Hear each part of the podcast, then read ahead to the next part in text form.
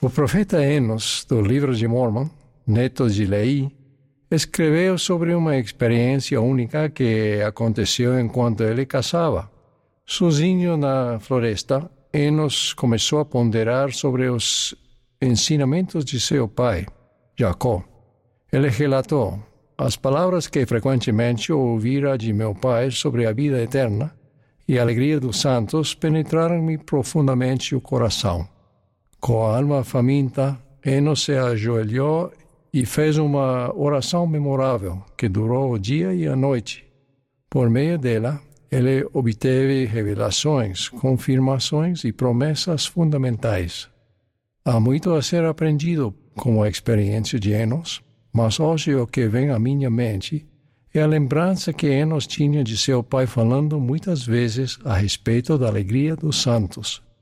Nessa conferência, há três anos, o presidente Russell M. Nelson falou sobre alegria. Entre outras coisas, ele disse: A alegria que sentimos tem pouco a ver com as circunstâncias de nossa vida e tem tudo a ver com o enfoque de nossa vida. Quando o enfoque de nossa vida é o plano de salvação criado por Deus e Jesus Cristo e seu Evangelho, podemos sentir alegria a despeito do que está acontecendo ou não em nossa vida. A alegria vem dele e por causa dele. Para os santos dos últimos dias, Jesus Cristo é alegria. Os santos são aqueles que entraram no convênio do Evangelho por meio do batismo e estão se esforçando para seguir Cristo como seus discípulos. Dessa maneira, a alegria dos santos representa a alegria de se tornarem semelhantes a Cristo. Gostaria de falar da alegria que advém de guardarmos seus mandamentos, da alegria que resulta de vencermos a tristeza e a fraqueza por meio dele, e da alegria inerente de servirmos tal como ele serviu. Primeiro, a alegria de guardarmos os mandamentos de Cristo. Vivemos em uma época hedonista em que muitas pessoas questionam a importância dos mandamentos do Senhor ou simplesmente os ignoram. Muitas vezes as pessoas que desprezam as diretrizes divinas, como a lei da castidade, ou padrão de honestidade e a santidade do dia do Senhor, parecem prosperar e desfrutar das coisas boas da vida, às vezes até mais do que aquelas que se esforçam para ser obedientes.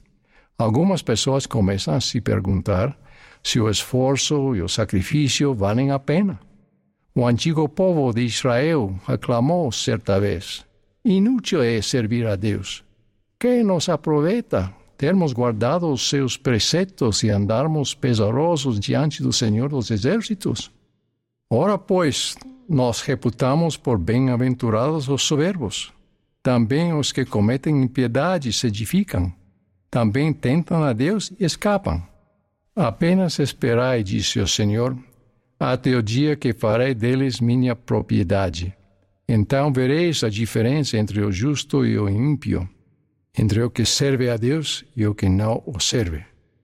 Os ímpios terão alegria em suas obras por um tempo, mas sempre será temporária. A alegria dos santos é duradoura.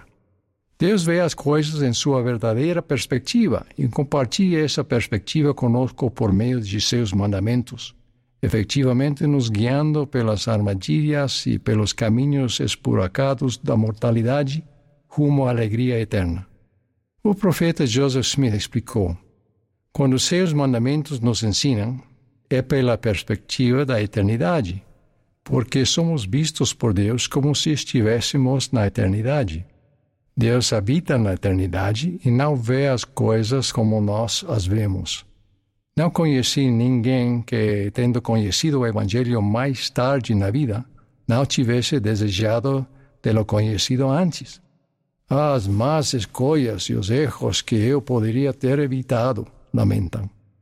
Os mandamentos do Senhor são nosso guia para fazermos escolhas melhores e termos resultados mais felizes.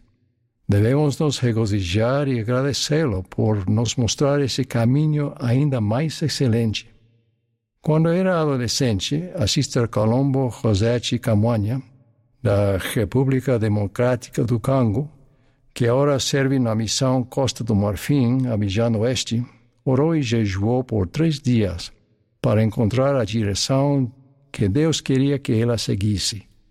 Em uma visão memorável à noite, ela viu uma capela. Ela começou a procurá-la e logo encontrou a capela que havia visto em sua visão. Na placa estava escrito: A Igreja de Jesus Cristo dos Santos dos Últimos Dias. A Sister Camonia foi batizada e depois sua mãe e seus seis irmãos. Ela disse: Quando conheci o Evangelho, senti-me como um pássaro em cativeiro que havia sido libertado. Meu coração se encheu de alegria. Tive a certeza de que Deus me ama. Guardar os mandamentos do Senhor faz-nos sentir seu amor de modo mais fácil e mais pleno. O caminho estreito e apertado dos mandamentos nos leva diretamente à árvore da vida. A árvore e seu fruto, o mais doce e mais desejável de todas as coisas, são uma representação do amor de Deus e enchem a alma de imensa alegria. O Salvador disse: Se guardardes os meus mandamentos, permanecereis no meu amor, como eu tenho guardado os mandamentos de meu Pai e permaneço no seu amor. Tenho-vos dito essas coisas para que a minha alegria permaneça em vós e a vossa alegria seja completa. Segundo, a alegria de vencermos nossos desafios por meio de Cristo. Até mesmo quando estamos guardando os mandamentos fielmente, há provações e tragédias que podem acabar com nossa alegria. No entanto, à medida que nos esforçamos para vencer esses desafios, com a ajuda do Salvador, asseguramos tanto a alegria que sentimos agora quanto a alegria que desejamos. Cristo tranquilizou seus discípulos dizendo: No mundo tereis aflição, mas tende bom ânimo. Eu venci o mundo. Ao nos voltarmos a Ele, a obedecê-lo e ao nos unirmos a Ele, provações e tristezas se tornarão alegria. Vou mencionar um exemplo. Em 1989, Jack Rushton estava servindo como presidente da estaca California Irvine, nos Estados Unidos. Durante as férias em família na praia, Jack estava surfando quando uma onda o levou a uma rocha submersa quebrando seu pescoço e ferindo gravemente sua medula espinhal. Jack então disse: No momento em que bati, senti que estava paralisado. Ele não conseguia mais falar ou até mesmo respirar sozinho. A família, os amigos e os membros da estaca apoiaram o irmão Rushton e sua esposa Joanne e, entre outras coisas, eles reformaram uma parte da casa deles para facilitar o acesso da cadeira de rodas de Jack. Joan se tornou a principal cuidadora de Jack pelos 23 anos seguintes, referindo-se aos relatos do livro de Mormon, de como o Senhor visitou seu povo em suas aflições e aliviou seus fardos. Joan disse: Várias vezes me surpreendo com a leveza de coração que sinto ao cuidar de meu marido. Um pequeno ajuste no sistema respiratório de Jack restaurou sua capacidade de falar, e dentro de um ano ele foi chamado como professor de doutrina do Evangelho e patriarca da estaca. Quando ele dava uma bênção patriarcal, outro portador do sacerdócio colocava a mão de irmão Rushton na cabeça da pessoa que recebia a bênção e apoiava a mão e o braço dele durante a bênção. Jack faleceu no Natal de 2012 após 22 anos de serviço dedicado. Certa vez, em uma entrevista, Jack disse: Minha fé nunca fraquejou mas isso não significa que não tive momentos de depressão. Acredito que pela primeira vez na vida fiquei no meu limite e literalmente não havia para onde ir. Por esse motivo voltei-me ao Senhor e desde esse dia sinto uma alegria infinita. Esta é uma época de ataques, às vezes impiedosos, nas mídias sociais e pessoalmente, contra aqueles que buscam manter o padrão do Senhor em relação ao vestuário.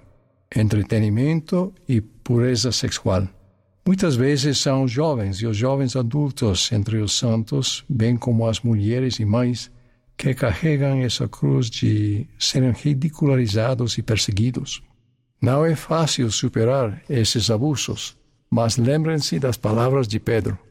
Se pelo nome de Cristo sois vituperados, bem-aventurados sois, porque sobre vós repousa o Espírito da glória de Deus, o qual, quanto a eles, é blasfemado, mas quanto a vós, glorificado.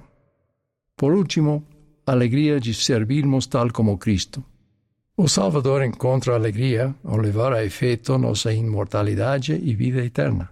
Ao falar sobre a expiação do Salvador, o presidente Russell M. Nelson disse: Como em todas as coisas, Jesus Cristo é nosso exemplo supremo, o qual, pela alegria que lhe estava proposta, suportou a cruz. Pensem nisso, para que ele suportasse a experiência mais excruciante que experimentou na Terra nosso Salvador concentrou-se na alegria. E qual era a alegria que lhe foi proposta? Certamente incluía a alegria de nos purificar, de nos curar e de nos fortalecer. Alegria de pagar pelos pecados de todos os que se arrependessem. Alegria de possibilitar que vocês e eu voltássemos ao lar, limpos e dignos, para viver com nossos pais celestiais e com nossa família. De maneira semelhante, a alegria que nos foi proposta é a alegria de auxiliar o Salvador em seu trabalho de redenção. Como semente e filhos de Abraão, nós participamos ao abençoar todas as famílias da terra com as bênçãos do Evangelho, que são as bênçãos de salvação, sim, de vida eterna. As palavras de alma vêm à mente. Esta é a minha glória que talvez possa ser um instrumento nas mãos de Deus para trazer alguma alma ao arrependimento. E esta é a minha alegria. E eis que quando vejo muitos de meus irmãos verdadeiramente penitentes e vindo ao Senhor seu Deus, minha alma enche-se de alegria. Mas não me regozijo somente com o meu sucesso, Porém, minha alegria é maior por causa do sucesso de meus irmãos, que subiram à terra de neve. Ora, quando penso no êxito desses meus irmãos, minha alma enleva-se tanto que parece separar-se do corpo, tal grande é minha alegria. Os frutos de servirmos uns aos outros na igreja são parte da alegria que nos foi proposta. Até mesmo em tempos de desânimo ou estresse, podemos ministrar pacientemente se estivermos focados na alegria de agradar a Deus e trazer luz, alívio e felicidade a seus filhos, nossos irmãos e irmãs. No mês passado, no Haiti, para a dedicação do templo de Porto Príncipe, o elder Bednar e sua esposa estiveram com uma jovem irmã cujo marido havia falecido alguns dias antes em um trágico acidente. Eles choraram junto com ela. No entanto, no domingo, essa querida mulher estava em seu lugar como recepcionista nos serviços de dedicação, com um sorriso suave e acolhedor para todos que entravam no templo.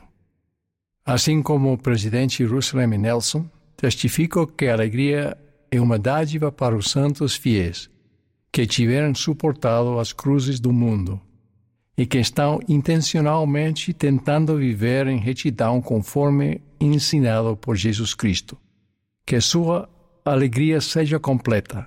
É minha oração em nome de Jesus Cristo. Amém.